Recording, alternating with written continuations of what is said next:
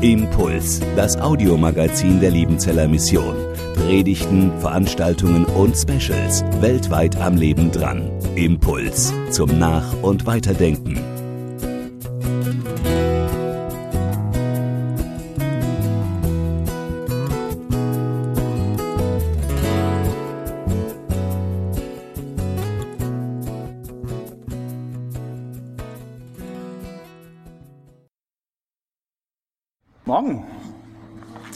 Feiern heute Erntedankfest. Ich weiß gar nicht, wie viele von euch jemals selber geerntet haben. Ob ihr selber einen Garten habt oder irgendwo ein Feld, wo ein paar Äpfelbäume stehen. Oder ob die meisten von euch vielleicht eher bei Lidl und Aldi und Co. ernten gehen. Ich nehme euch mal ganz kurz mit nach Papua-Neuguinea, wo wir zwölf Jahre unseres Lebens als Familie gelebt haben. Da haben die allermeisten Leute einen Garten. Also hat meine Frau gemeint, wir brauchen auf jeden Fall auch einen Garten. Das gehört sich so. Also Familienaktionen, kleines Feld herrichten. Wir holen uns eine extra Hilfe von einer Frau, wo wir denken, dass die sich damit auskennt, schleppen Hühnermist an ähm, und mixen den unter die Erde. Und dann haben wir allen möglichen Samen besorgt. Kraut, Karotten und Gurken und Melonen und Zwiebeln und wer weiß was. Wir gießen und wir warten und schauen und am nächsten Tag gießen wir wieder und warten und schauen nochmal. Und das machen wir ein paar Tage und ein paar Wochen. Und wisst ihr, was da gewachsen ist? Nix. Gar nichts. Überhaupt nichts. Wir hätten die Samenkörner besser gefespert, dann hätten wir mehr davon gehabt. Unseren Kompost, den haben wir auf der anderen Seite vom Haus äh, irgendwo ins Gebüsch geworfen. Und wisst ihr was? Da sind Papaya gewachsen. Und zwar richtig große. Auf einmal wachsen da herrliche Papaya-Bäumchen. Sind keine Bäume, sind keine Stauden, keine Sträucher, egal. Papaya-Gewächse. Einfach so. Das sind die kleinen Papaya-Körnchen, die sind so vielleicht drei, vier Millimeter groß, einfach im Kompost gewesen und sind aufgegangen haben Wurzel geschlagen und sind in die Höhe gewachsen. Wunderbar. Also irgendwie ist es mit dem Wachstum schon komisch. Das ist so ein bisschen wie ein Geheimnis, oder? Was man nicht so richtig im Griff hat. Man kann es auch nicht wirklich kontrollieren. Wir feiern heute Erntedankfest und manches gab es ja dieses Jahr richtig viel. Manches gab es gar nicht. Wir haben einen Birnbaum, da war keine Birne drauf. Aber vor Pfirsichen können wir uns kaum retten. Das ist schön, wenn es so richtig voll hängt und wir freuen uns drüber und wir danken Gott für die guten Gaben. Ich möchte uns einen Text lesen heute aus dem Markus Evangelium, Markus 4, Verse 26 bis 29. Da sagt Jesus, mit dem Reich Gottes ist es so, wie wenn ein Mensch Samen aufs Land wirft und schläft und aufsteht, Nacht und Tag, und der Same geht auf und wächst, er weiß nicht wie. Denn von selbst bringt die Erde Frucht, zuerst den Halm, danach die Ehre, danach den vollen Weizen in der Ehre. Wenn sie aber die Frucht gebracht hat, so schickt er alsbald die Sichel hin, denn die Ernte ist da. Unser Text, den ich gerade gelesen habe, der ist einer von drei Texten im Markus Kapitel 4, der mit dem Thema Saat und Ernte und Wachstum zu tun hat. Alles drei sind Gleichnisse. Ich komme da später nochmal kurz zu, äh, drauf zurück. Unser Text hier, der handelt davon, von diesem geheimnisvollen Wachstum, dass da einfach was wächst. Jesus sagt, da ist einer, so ein Sämann, der sät einen Samen, dann geht er schlafen, steht auf, Nacht und Tag, also ein Tag und eine Nacht und nach dem anderen und dann geht er wieder schlafen und steht wieder auf und geht wieder schlafen und, und so weiter, ihr wisst schon, ja. Und in der Erde, da tut sich was, da wächst etwas. Der hat gar keine Ahnung, wie das kommt, aber der Same, der wird größer. Dann sieht man zuerst so einen kleinen Keim, so einen kleinen Spross, und dann wächst er zu einem Halm, und auf einmal hat es da Ähren, und die Ähren füllen sich, und das Ganze wird reif. Da geschieht was von allein. Ähm, Automat, Automate steht da im Griechischen. Auch wenn man kein Griechisch hat, Automate, ja, automatisch, das kennen wir selbst im Deutschen. Das passiert einfach so. Jesus benutzt das Bild fürs Reich Gottes, sagt er. So hat er äh, angefangen. Er sprach, mit dem Reich Gottes ist es so wie. Er sagt, so ist es mit dem Reich Gottes. Das Reich Gottes, es ist die, die Herrschaft Gottes, dass Gott als König regiert. Gott ist König und diese Herrschaft, dieses Reich, das breitet sich aus, wo Menschen diese Herrschaft Gottes anerkennen, wo sie nach den Maßstäben dieses Reiches Gottes leben, wo sie Gott lieben und die Menschen um sie herum. Das Reich Gottes breitet sich aus, wo Menschen tun, was Gott wichtig ist, können wir mal einfach sagen. Wie wächst das Reich Gottes? Wie geschieht das? Wie breitet es sich aus? Jesus sagt im Bild, der Sämann geht, er streut den Samen und er kümmert sich nicht mehr groß drum und es wächst eben. Aber jetzt kann man ja schon mal fragen, also halt, ähm, passt es so? Passt das Bild wirklich? Also ich weiß nicht, wie es euch geht, ob ihr Bauern irgendwo in der Gegend habt, aber die säen nicht nur und ernten dann, sondern die machen einiges zwischendrin. Die düngen, die spritzen vielleicht gegen Unkraut oder um das Bild vom Getreide mal zu verlassen, die schneiden vielleicht Bäume aus, Zweige ab, brechen Reben aus.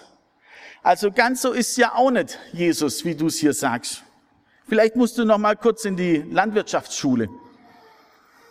Ja, aber Jesus braucht wohl keine Nachhilfe in Sachen Landwirtschaft. Manchmal sind es ja gerade in den Gleichnissen die Punkte, ähm, die uns stutzig machen, die die eigentliche Message enthalten. Ich glaube, dass Jesus hier überzeichnet, um einen Punkt rüberzubringen. Denkt nicht, dass alles an euch liegt. Ihr seid es nicht, die wachsen lassen. Dass das Reich Gottes wächst, dass Menschen sich diesem Reich anschließen. Das ist was, das könnt ihr mit eurer Kraft, mit eurer Power gar nicht wirklich tun. Das ist außerhalb eures Einflusses. Das schafft Gott. Gott selbst. Selbst wenn der Bauer nachhelfen würde, düngen würde, das Wachstum selber kann er nicht machen. Guck mal, ich habe was mitgebracht. Hier. Jemand eine Ahnung, was das sein könnte? Eine Pflanze ist schon mal gut, ja? Ah, das ist ein Zitronenbäumchen. Und das Zitronenbäumchen, das ist schon etwa ein Jahr alt. Also so arg groß ist es noch nicht. Wer mag denn mal kommen und das Zitronenbäumchen ein bisschen anfeuern? Dass es schneller wächst. Mögt ihr mal probieren? Niemand. Oder vielleicht schimpfen, vielleicht wäre das besser. Ist auch okay.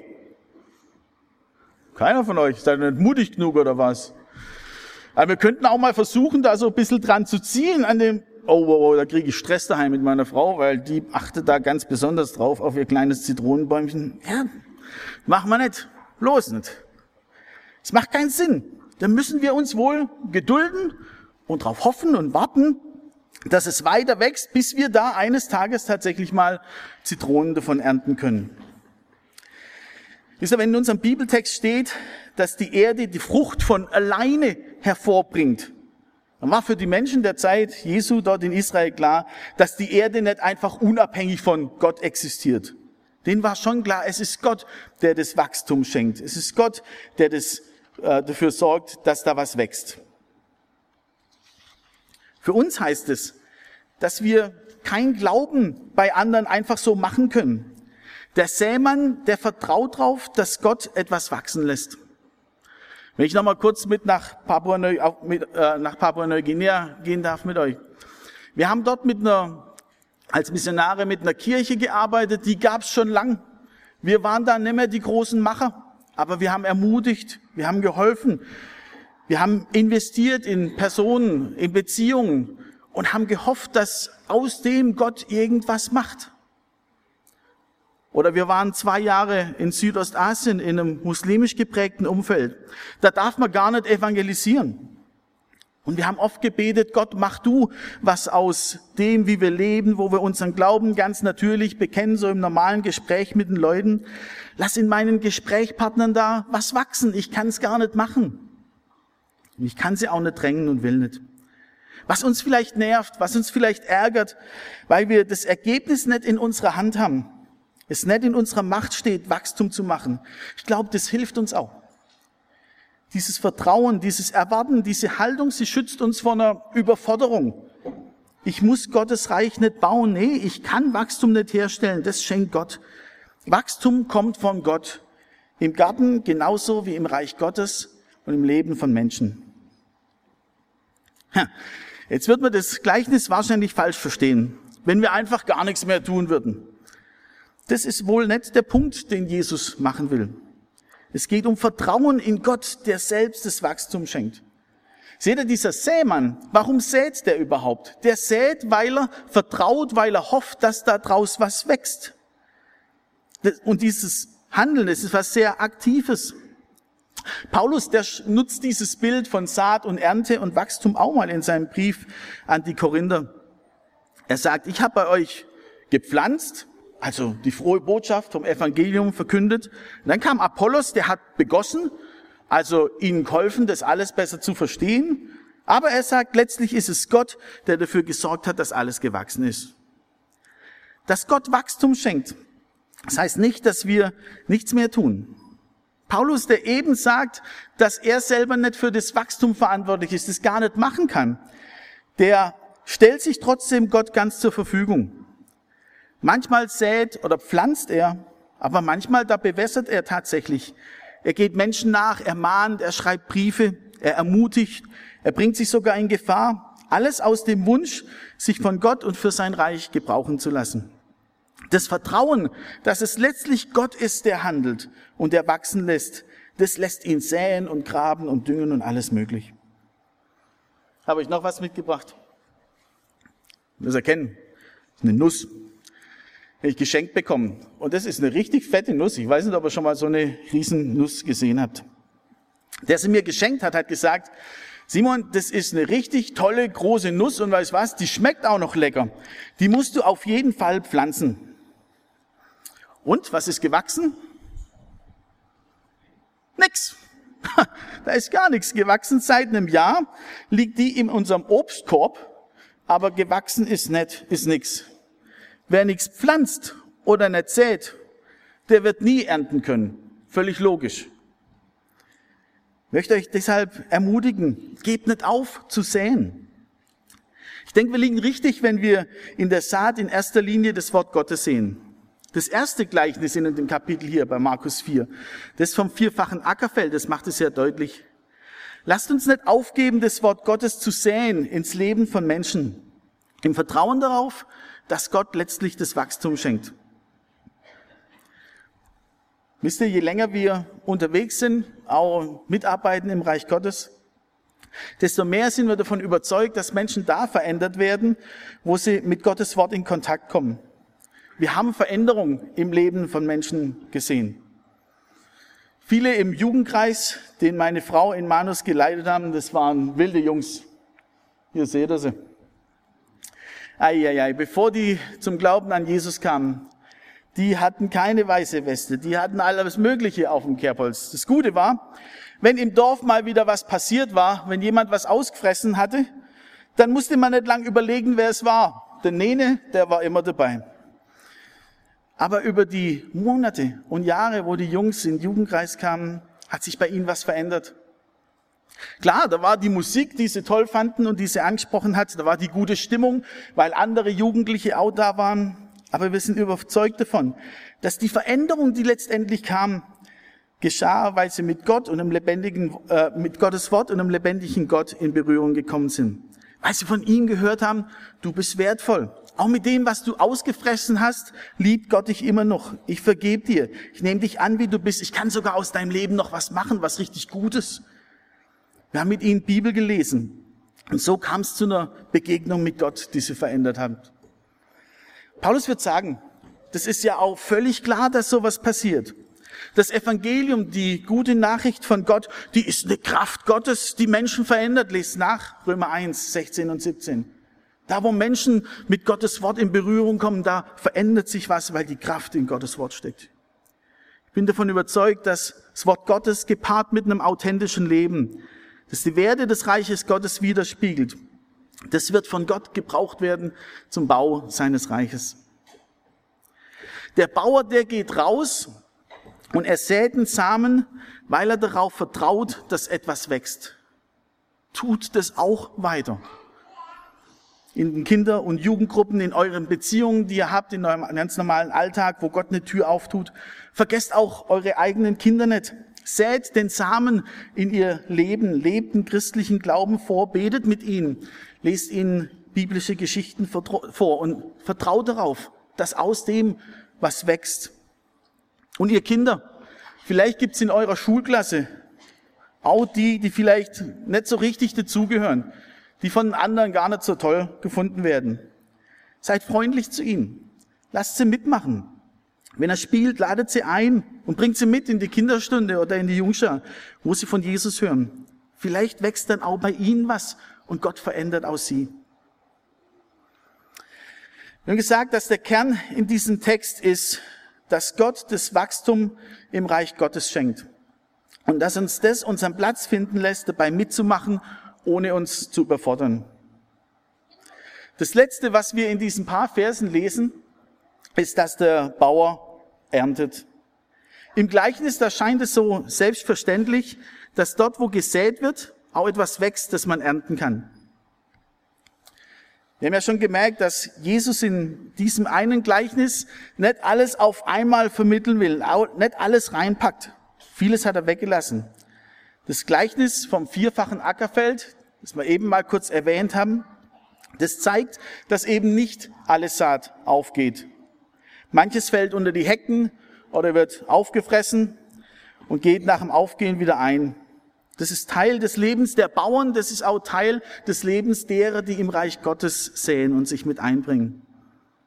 Auch ich habe schon so manchen Samen der Freundschaft gesät, schon so manches Gebet gen Himmel geschickt und ich habe noch nicht gesehen, wie der Samen aufgegangen ist.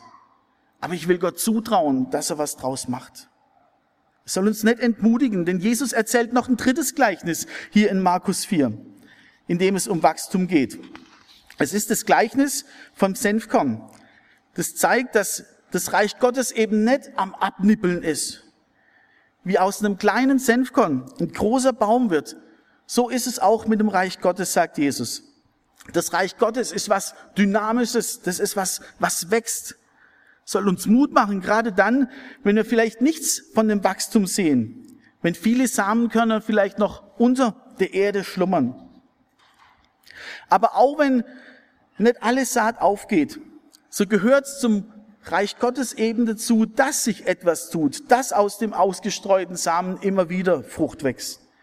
Paulus schreibt mal in die Korinther, denkt dran, dass das, was ihr für Gott tut, nicht vergeblich ist. Und manches braucht seine Zeit, bis es aufgeht. Ihr Kinder, ihr habt am Eingang schon so eine Narzissenzwiebel bekommen, richtig? Vielleicht sind noch gar, sogar noch ein paar übrig, dass auch die Erwachsenen sich am Ausgang noch eine mitnehmen können. Die Narzissenzwiebel, die müsst ihr pflanzen. Ein Gärtner hat mir gesagt, so etwa um die Zeit, wenn die Blätter fallen. Also vielleicht wartet er noch ein, zwei Wochen. Ah, und dann macht er ein Loch in der Erde, die soll locker sein, zehn Zentimeter tief in der Erde, drückt er diese Zwiebel rein, äh, natürlich mit dem Teil nach oben. Ne? Ähm, und dann macht er das Loch zu, gießt ein bisschen. Und was passiert dann? Hm? Es wächst eine Blume. Und wann kommt die Blume raus? Am nächsten Tag? Das dauert. Sage euch, das dauert. Die Blumenzwiebel, die sind ganzen Winter über im Boden. Also da kann es sogar sein, dass Schnee drüber äh, fällt. Und trotzdem ist diese Blumenzwiebel immer noch im Boden. Wisst ihr was? Wenn es Frühling wird und wieder wärmer wird, so im März, April, dann fängt da im Boden was an und auf einmal werdet ihr einen kleinen grünen Halm sehen und im April eine schöne Narzisse um Ostern rum. Es gibt eine Ernte bei der Narzisse, die Blüte. Die Ernte ist in der Bibel ja oft ein Bild oder ein Zeichen für das Gericht am Ende der Zeit, am Ende der Welt. Und wir tun gut daran, auch unser Leben in dieser Perspektive zu sehen. Am Ende wird Gott über uns und über alle Menschen richten und dann wird sich zeigen, was am Saat, an Saat im Leben von jedem einzelnen Menschen aufgegangen ist. Wir sehen in dieser Welt nicht immer, was Gott im Leben einzelner Menschen tut und wie er sein Reich baut. Manches wird vielleicht auch verborgen bleiben. Aber das ernten Resultat des Sehens und Wachsens, des Säens und Wachsen ist. Das ist keine Frage. Und manchmal, da schenkt es uns Gott dass wir was mitbekommen dürfen von dem, dass er Wachstum geschenkt hat, schon hier in diesem Leben. Ich gebe euch zum Schluss zwei kurze Beispiele. Ich habe über viele Jahre Jungschar gemacht in meinem Heimatdorf in Wilferdingen. Ey, und manchmal war das so chaotisch, dass ich mir überlegt habe, lohnt sich das Ganze überhaupt? Kommt da überhaupt irgendwas rüber?